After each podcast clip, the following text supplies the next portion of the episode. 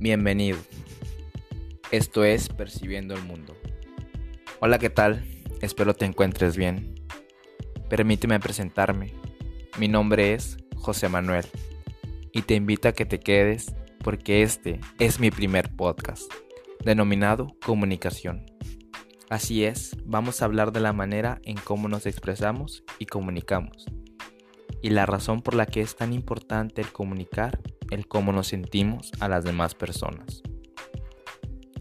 ¿Alguna vez te has preguntado o ha pasado por tu mente que la forma en que te diriges hacia las personas es la forma correcta en la que se debe de realizar? Como jóvenes, pensamos que todos comprenden nuestra forma de hablar y actuar, pero realmente no es así. Muchas veces, cuando transmitimos nuestro mensaje a un cierto grupo de personas, no logramos que comprendan lo que tratamos de transmitir. Esto se debe a la forma en que expresamos nuestros mensajes.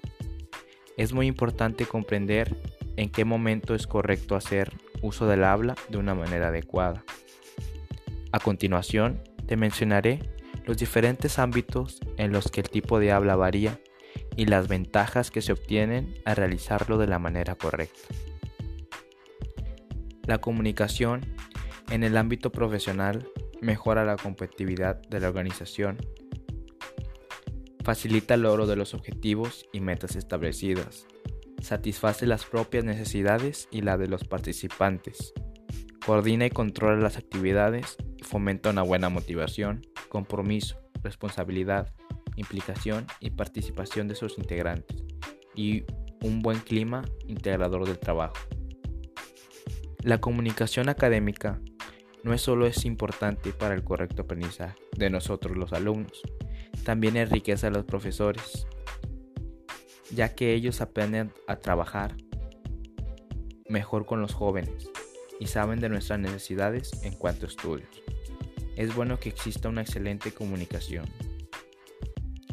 La comunicación, como ya dijimos, es imprescindible, tanto así que sin la comunicación entre un grupo de personas o de una comunidad, sería imposible que existieran las sociedades. ¿Cómo podría ser un mundo donde la gente no hable entre ellas? Esto no puede ser posible, aunque no lo parezca, pero el tema de la comunicación es bastante complicado. Cabe resaltar que la principal forma para el ser humano es el comunicarse. Las familias que no tienen una buena comunicación fracasan en algunos ámbitos, sobre todo ante los hijos.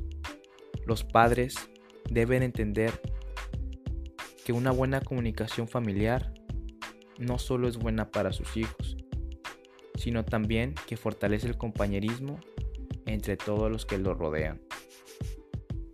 Cabe mencionar que la familia es el núcleo de nosotros mismos, porque es aquí en donde aprendemos nuestras primeras palabras y nos enseñan la manera en que se debe de pronunciar.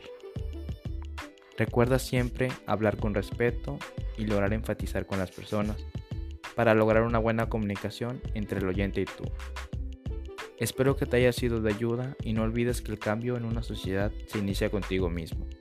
Nunca es tarde para cambiar. Te deseo éxito en todo lo que te propongas y espero tener otro acercamiento más adelante. Nos vemos.